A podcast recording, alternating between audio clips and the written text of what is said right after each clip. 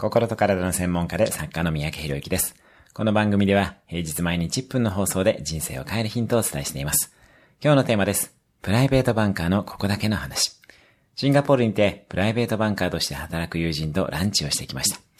ウクライナ関連でロシアのスイフトが止まったり、スイスの銀行のロシア人口座が凍結される現状に際して、お客さんには立場上勧められないけれども、暗号通貨の流れは止められないでしょう、との発言をしていました。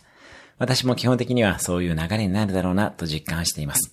世界には何とかお金を守りたい人、国外に逃がしたいと思っている人がたくさんいます。